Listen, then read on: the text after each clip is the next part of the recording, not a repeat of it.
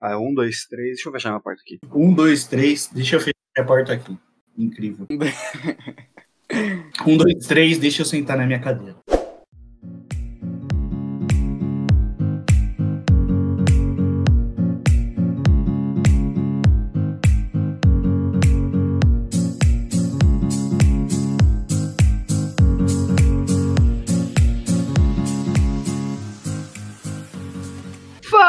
Meus consagrados, sejam todos muito bem-vindos ao 15º Giro de Notícias do podcast Segue o Jogo. Hoje, muito feliz com o episódio. Estamos gravando no, no período da tarde dessa maravilhosa quarta-feira, dia 17 de março. Conto com a presença do meu fiel escudeiro, Vitor Luca. Fala comigo, Bitinho. Saudade de gravar com você. Eu não aguento, Ricardo, mano. O cara não fala meu nome, velho. Ele fica fazendo essa brincadeira em espanhol que ninguém entende, só ele. Ele acha super engraçado. E ninguém sabe que meu nome de fato é Vitor, né? Só. Estamos gravando à tarde na hora do meu almoço. Eu tô com um prato de comida na minha frente e 15 abas abertas para poder falar de futebol com vocês. Um dia para todo mundo. Eu diria que isso aí chama comprometimento. E tem aquele Tá negócio. Vitor. Os meus rios do Instagram, eu só eu dou risada com eles também. E mesmo assim eu posso. Você acha que o seu nome eu não vou falar do meu jeito, pelo amor de Deus, né? Foda, né? O diz a sua bio, né, Murilo? Às vezes eu posto coisas engraçadas. Às vezes. nem Não, retificando, retificando. Só posto gracinha. Às vezes, sem graça. Entendeu? É Exato. aquele negócio. Às vezes. E apresentando aqui pra vocês também, muito feliz pela primeira vez participando do nosso podcast, meu querido amigo Decarli. Fala com a gente, Decarli.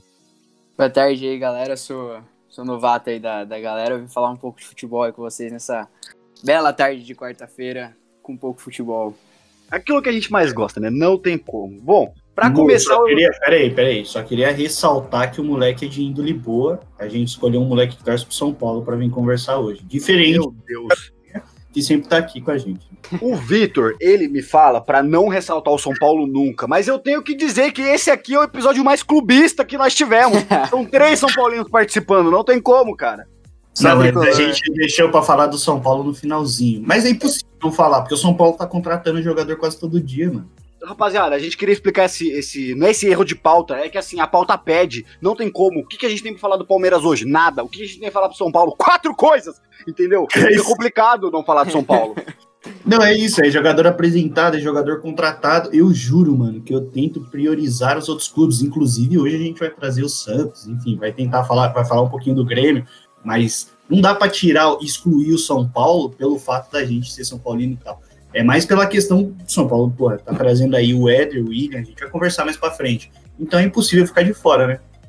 Tudo bem, tudo bem. Deixa pra dar spoiler lá no final. Vamos começar aqui um pouquinho mais longe. Vamos lá pra Europa falar um pouquinho da Champions. Que assim, Vitor, a gente sabe que você torce pra metade da Champions. É, Decardo, se você não sabe desse meme, o Vitor, ele torce pra todos os times europeus. Não sei se você sabe, por exemplo, assim, ele é, torce muito pro Manchester, porque o moleque, desde que eu me conheço, o Real, porque o Cristiano tava no Real. E assim, aí também ele torce pra Juve, porque o Cristiano tá na Juve.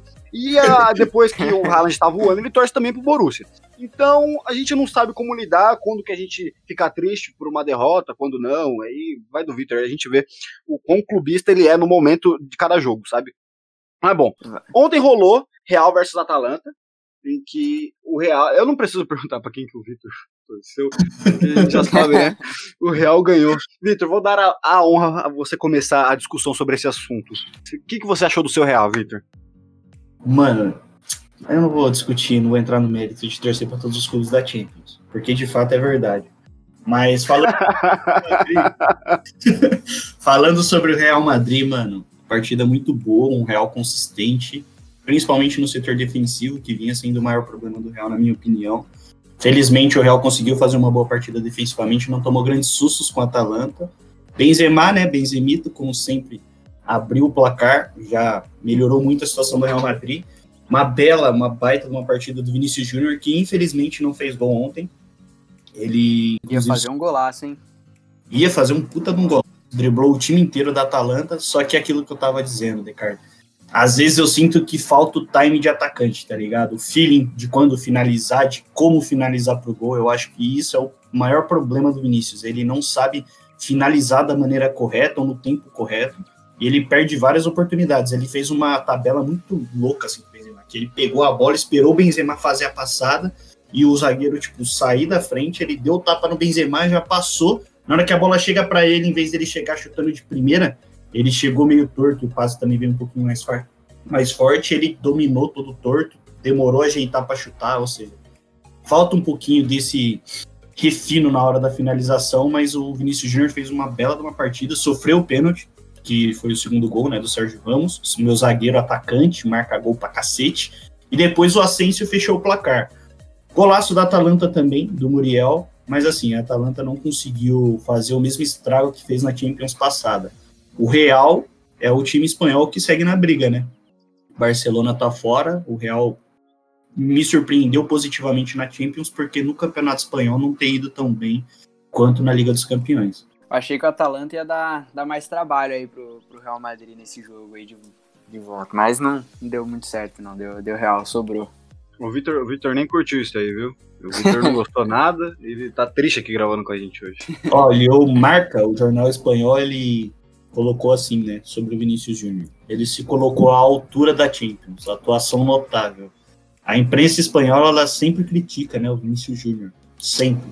Dessa vez a imprensa ficou do lado dele, não só a imprensa ficou do lado, como também o Sérgio Ramos e os jogadores do Real Madrid se mostram mais dispostos com o Vinícius Júnior, né? Teve aquele problema com o Benzema falando em outro idioma na frente do Vinícius Júnior, falando com o Mendy em francês. Não toca a bola para ele, que ele está contra nós. E nessa partida o Vinícius mostrou que tem capacidade de estar no Real Madrid e de fazer bons jogos, bons jogos em competições grandes. Então o Vinícius é uma grande surpresa da partida. Bom, Decarlo, só pra gente preparar memes aqui e tudo mais, você tem algum favorito europeu aí? Eu tenho o PSG. Neymar Ih, aí. Neymar Zete, Neymar Zete. Enzo, Enzo. Neymar Zete, pô, Neymar Zete aí, não tem jeito. Enzo, Enzo não é quem torce pra time europeu. Enzo é quem torce pra time europeu sem história. City. não, é. É o ex do futebol aí, mas é o torcer pro melhor, melhor do mundo aí. O Neymarzão é, é craque, vai eu, ser campeão. Eu gosto do Paris também, mano. Só que eu gosto do Paris por causa do Raí, não por causa do Neymar. Não, eu, sou, eu sou Neymar Zete aí. Vitor, eu ia pedir para você não se referir ao nome do Neymar, porque pro cego é a luz, pro faminto ah, a fome, ah, para, pro sedento a água. Esse para, é Neymar. Não é perseguição, não é perseguição, mas acho que brasileiro tá com muita boa vontade com o Neymar, mano. Há muito tempo já, desde que ele começou a entrar no campo de Juliette, não sei o que, o brasileiro tá se sensibilizando demais com o Neymar, mano. O cara é um ícone. O cara é um ícone!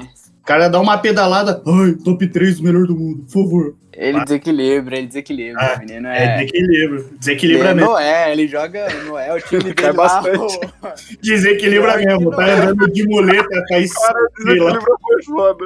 O cara desequilibra tanto que quando é aniversário da irmã, ele tá fora dos jogos. Não, o Neymarzão é fora do comum. É aquele time dele lá, se ele tivesse no time pelo ah. menos um, 11 pessoas que pensam junto com ele ali, ele conseguia fazer alguma coisa agora ali. Né? Não, você quer ir demais, mano. Pode que não dá, não dá. Muda de assunto, Murilo. Depois a eu... desculpa dele parece eu jogando minha partida ranqueada falando que é culpa do time, né?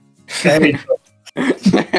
da internet. É, com certeza. Bom, ainda falando sobre a Champions, temos também Manchester City, não o seu Manchester, viu, Victor? Contra é, o Borussia Mönchengladbach. Saúde pra mim. Bom, o City ganhou por 2 a 0 o jogo. E bom, né, cara, você assistiu esse jogo? Eu acompanhei um pouco. O City Pro, a gente já sabia que o City já tinha sobrado no jogo de primeiro jogo, sobrou também agora de novo. O City, time muito. Pegou um sorteio muito fácil, muito fraco o time do, do Borussia. E pra variar, vem forte de novo aí, igual na Premier League eles estão vindo forte, eles vêm forte de novo na, na Champions aí. Acompanhei bem, bem por cima o jogo. Bom, Victor, e você? Você assistiu essa maravilhosidade? Então, assisti, inclusive menção honrosa pro golaço do De Bruyne, chutaço no Olá. ângulo. De Bruyne é um monstro e essa temporada ele não tá é, repetindo o desempenho incrível que ele fez na temporada passada na Premier League. O principal nome do City na Premier League tem sido o Gundogan, inclusive que também marcou um gol. Mas as atuações do De Bruyne são sempre surpreendentes, né? Ou ele marca um golaço, ou ele dá um puta de um passe, um puta lançamento, enfim. De Bruyne é um dos caras mais técnicos que a gente tem atualmente no futebol e ontem, para variar, é, meteu uma caixa linda. O City, como o Decarli citou, não teve grandes dificuldades para passar do Borussia Mönchengladbach, já tinha feito 2 a 0 na ida, repetiu os 2 a 0 na volta, ou seja, 4 a 0 no agregado, passou com muita, muita facilidade. E agora fica contra quem que o City vai jogar na próxima fase, né? O City está voando na Premier League, está jogando com facilidade na Champions, e esse ano aparenta que o City vai ter é, é, tá num nível mais alto né, do que nos anos anteriores. Esperamos que o City dessa vez vai lo vá longe na Champions. Eu não, né? Porque eu torço pro United, mas tomara que o Manchester de Enzo passe de fase na próxima, agora para mim fácil e vá mais longe para a gente ter um jogo mais competitivo na semifinal do que foi no ano passado. Bom, uh, episódio de ontem eu cheguei a comentar com a Júlia é, sobre a questão do Santos não entrar com o elenco completo, né? Tendo os Falcos. E, e ela ainda me disse assim: Murilo, fala do Soteudo. E quem que marcou o gol? Que, mano, me disseram que foi um golaço, eu não vi. Do Santos contra o Deportivo Lara ontem. Tudo bem que foi um empate, mas falaram que o gol foi bonito. Você chegou a ver o jogo, Victor?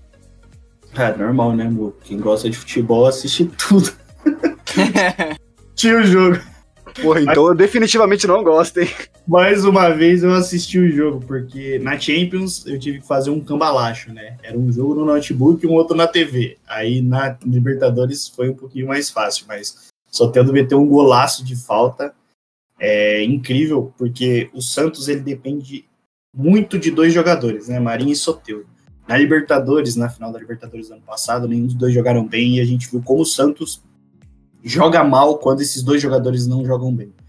É, o Marinho continua fora, o Santos, como você disse, estava todo desfalcado, mas é do pé do Soteudo que sai o gol. O jogo não é, claro, dos melhores, porque o Santos está com um time recheado de moleques, por necessidade, não consegue contratar, né, devido às dívidas, enfim, ao processo que rola na FIFA. Então o Santos, além de não ter dinheiro, tem esse empecilho de não poder se reforçar e com o mesmo time, conseguiu se classificar contra o Deportivo Lara e agora avança de fase na Libertadores. Puta golaço do Soteldo, 1x1 fora de casa, 3 a 2 no agregado. O Santos está vindo na Libertadores. E o Santos, assim como no ano passado, e assim como em todos os anos, né? A gente acha que o Santos vem fraco para a Liberta por conta das limitações, por conta do baixo investimento. Mas o Santos, na última Libertadores, lembramos, né? Chegou na final da Libertadores. E nas outras Libertadores chegou longe também. Então, méritos para o Santos e quem sabe né, se o Santos não vai longe mais uma vez. De novo a molecada fazendo a diferença para o Santos. Mais um ano. Como sempre, né? O Santos tem Como que. Como sempre, a molecada salvando.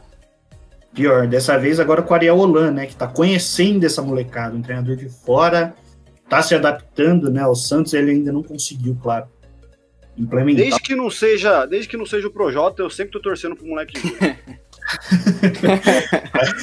Mas o Ariel, mano, ele é, é de fora, um treinador estrangeiro, então, assim, treinador estrangeiro normalmente já tem pouco contato com o futebol brasileiro. Principalmente com as categorias de base do futebol brasileiro. Né? Então, o Ariel está se adaptando ao que o Santos tem de opção e até então tem conseguido bons resultados, tanto no Paulistão quanto na Libertadores. Bom, falando ainda sobre Libertadores, nós temos o jogo do Grêmio contra essa porra que eu não consigo ler. Watpato. Não, Watch... agora eu não sei, não é o Watpato? Não, é o Aya... Ah, é. O Ayacucho. O Ayacucho. Isso aí. Nossa, de, eu... de onde é essas grades de time? o Ayacucho. Nossa, pior que eu também não sei. Pelo amor de Deus, tudo bem, foi 2x1 um pro Grêmio não, aí. Peraí, peraí, não, você vai corrigir isso aqui na edição. Eu vou ver. É do Equador, Equador, Equador, Equador, achei. Não vou corrigir a edição, não. Vamos aqui pra isso aqui mesmo. A gente... Aqui é na íntegra, meu chapa. Não. Bom, 2x1 um nessa. Pega o Del Valle agora, hein? Ah, não, é. Eu esqueci que eu. Só esqueci que eu perguntei e tava com a matéria aberta. Ai, meu pai. Tudo bem, vamos lá então. É, isso aí. Esse time aqui Aí, queria, primeiramente, a gente, já que a gente tá falando de Grêmio, queria mandar um beijo aí pro Natinho, meu sogro. Aí, você assistiu o jogo, Vitor? Não, esse infelizmente eu não assisti, mas eu consegui ver depois dos melhores momentos. O Ayacucho teve mais oportunidades, o jogo fora de casa também, né, por ser no Equador, como você citou, tem a questão da altitude que interfere bastante no desempenho dos atletas, mas mesmo apesar da altitude, o Grêmio conseguiu vencer, né, vencer fora de casa. O jogo de ida já tinha sido um massacre pro Grêmio. E o jogo de volta não foi. É, Não foi o mesmo massacre por conta da altitude, mas mesmo com a altitude o Grêmio conseguiu fazer o resultado, né? A gente citou o São Paulo no começo do episódio, o São Paulo adora para perder para times desconhecidos e times que jogam na altitude, né? Exemplo do Binacional no ano passado. Então, o Grêmio conseguiu fazer a sua obrigação e avançar na Libertadores, gol do Ferreirinha e gol do Ricardo Viana. E o Grêmio agora pega o Del Valle, né, na próxima fase. A pré-Libertadores agora vai ficando cada vez mais Pré-Libertadores não, né? Primeira fase da Libertadores agora vai ficando cada vez mais complicada aí pro, pros times brasileiros. É, eu tô nem aí pra eles. É... eu queria dizer aí que pra mim altitude é tudo psicológico, isso aí é frescurinha de jogador. Beijo. É sacanagem, sacanagem, é brincadeira. É, ninguém deu uma risadinha, ninguém deu nada. Vocês... Às vezes tem graça. É, tá, é, acho que essa aqui foi mesmo. Tá bom. bom, rapaziada, agora, assim, não é clubismo, explicamos no começo que a gente não quer, eu juro que a gente não quer, rapaziada, mas a gente tem que falar, fazer o quê? Hoje São Paulo anunciou a contratação do Elder e do William e também apresentou o Miranda e o Orejuela. Decarli, você como São Paulino fanático, o que você tem a dizer? São Paulino, pacotão tricolor aí de novo. Esperamos que, que esse ano aí a galera que venha, venha pra, jogar jogar e jogar bem, né? O Miranda vai ser muito importante. É o Miranda desses todos que chegaram até agora, na minha opinião, é o mais importante aí para dar uma consistência no sistema defensivo do São Paulo. O São Paulo vai jogar com três zagueiros agora. Provavelmente seja o Miranda, o Arboledo e o Bruno Alves. Orejuela também, que vem para uma necessidade que o São Paulo já tinha, que é a lateral, né? E só tristeza na lateral do São Paulo. Cada, cada lateral que passa é uma avenida que chega. E no ataque, que chegue alguém para fazer gol, né? Eu confio bastante. Vamos ver se, se o Éder aí vem numa condição física boa aí para somar nesse ataque do São Paulo. Tomara que, que dê certo. Bom, eu até ia pular os comentários de Victor, mas eu acho que ele deve estar engasgado para falar, porque acho que ele não tem tanto comentário animador como o de hoje para falar do São Paulo nos últimos tempos, né, Victor? É, comentário positivo para falar do São Paulo a gente não tem faz tempo, na moral. tá difícil, cada vez mais difícil. Mas dessa vez o São Paulo tá investindo bastante. E eu acho assim, se o São Paulo quiser fazer frente com os principais clubes do Brasil, de fato vai ter que investir um pouco mais do que está disposto. É, os números contrato, né, questão salarial do Éder, a gente ainda não está sabendo, mas muito provavelmente é um jogador que chega mais em conta do que seria o caso do Borré, ou do Tiquinho, ou de qualquer outro jogador que foi ventilado, do Calera, enfim. O Éder não é centroavante de ofício, na Itália ele jogava bastante como um segundo atacante, chegava bastante à área, mas não como um 9 mesmo, até porque ele é baixinho, acho que ele tem 1,76m apenas de altura, então ele é um jogador mais para repor a questão do Luciano do que do Pablo, numa possível substituição. Porém, ele pode fazer as duas funções, né? O São Paulo, se jogar com um ataque que não fica preso lá na frente com um jogador com 9 fixo, pode ser que apareça Éder, Luciano, ou Éder e Rojas, enfim, a depender de como o Crespo vai escalar. É uma boa contratação, acho que é um setor que o São Paulo tinha, sim, uma necessidade, não sei se o Éder vai ser quem vai suprir essa necessidade, a gente espera que sim, até pela questão física, que o Descartes citou. Na China ele vinha jogando bastante, mas a gente sabe que o nível do futebol chinês não é o mesmo nível do futebol brasileiro, não só em termos de qualidade técnica, mas também de calendário. O calendário daqui é muito mais competitivo, então a gente fica em dúvida, né, de como chega o Miranda fisicamente, de como chega o Éder fisicamente. Jogaram menos partidas lá e aí chega aqui o calendário emendou uma temporada na outra, tem quase 80 jogos, já tem agora Paulista, que a gente não sabe como que vai ficar, mas tem Libertadores, Brasileirão, aí vem, se perder a Liberta, joga Sul-Americana, joga a Copa do Brasil, é uma loucura o Campeonato Brasileiro, o que acontece no Brasil, então aí fica essa questão física, né, de como que eles chegam. E além deles, chegou o William, né, ex-Palmeiras também, experiente, 34 anos, São Paulo tá contratando um monte de jogador aí acima da idade, né, que a gente considera jogadores mais velhos, mas acho legal isso, acho que o Palmeiras encontrou uma coisa legal, que foi juntar a experiência de vários jogadores e a molecada da base. Eu acho que essa é a fórmula, a melhor fórmula para você chegar a, uma, a vencer um campeonato ou a longo prazo, porque conforme os jogadores mais velhos vão saindo do elenco, você pode se reforçar com jogadores prontos que vão completar aqueles jogadores que ainda estão em formação.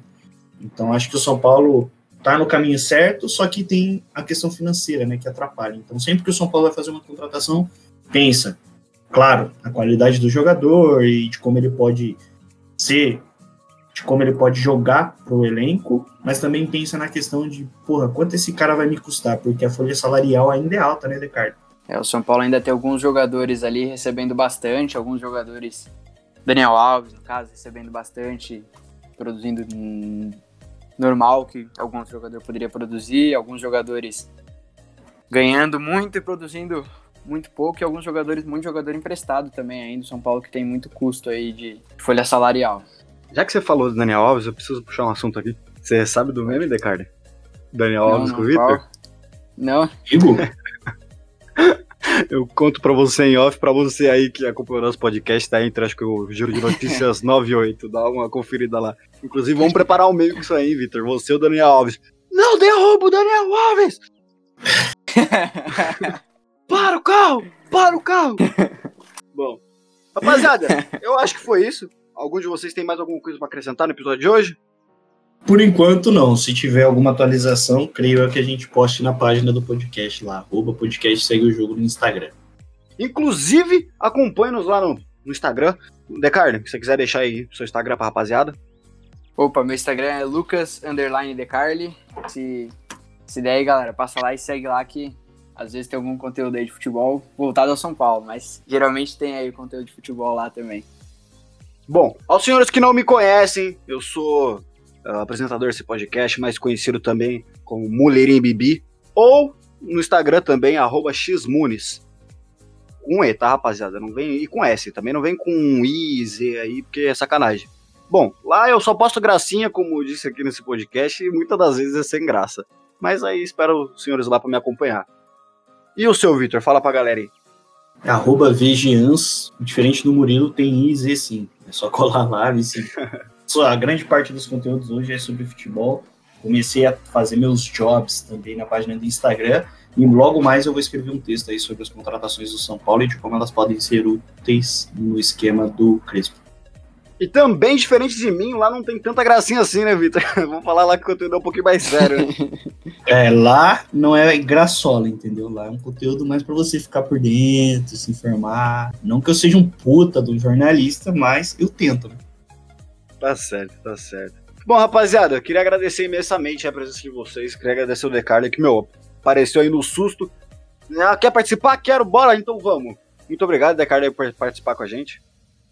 Obrigado vocês aí pela, pela oportunidade. Sempre que precisar, estou à disposição. Sem Estamos dúvida aí. nenhuma. Vamos chamar ele para a segunda vez. Queria agradecer também imensamente ao meu querido fiel escudeiro Victor Louca, que demonstrou muito comprometimento no dia de hoje, gravando aí na horário do seu almoço. Obrigado, Vitinho. Inclusive, tem metade de um prato de comida na minha frente ainda. Não consegui comer durante o episódio, porque senão eu ia falar de boca cheia. Mas eu que agradeço a participação de vocês e também sobre a audiência que nos escuta. Pô, nesse caso agradeço pelo comprometimento e pela educação de não falar de boca cheia, né, Vitor? Espero que esteja na dieta, viu? Tá ligado, né? Sempre. É isso, o foco não para. Agradeço a todos os ouvintes, muito obrigado pela sua audiência, por nos acompanhar. Não esqueça também de deixar o seu feedback, é muito importante pra gente, tá? Valeu e fomos! Segue o jogo!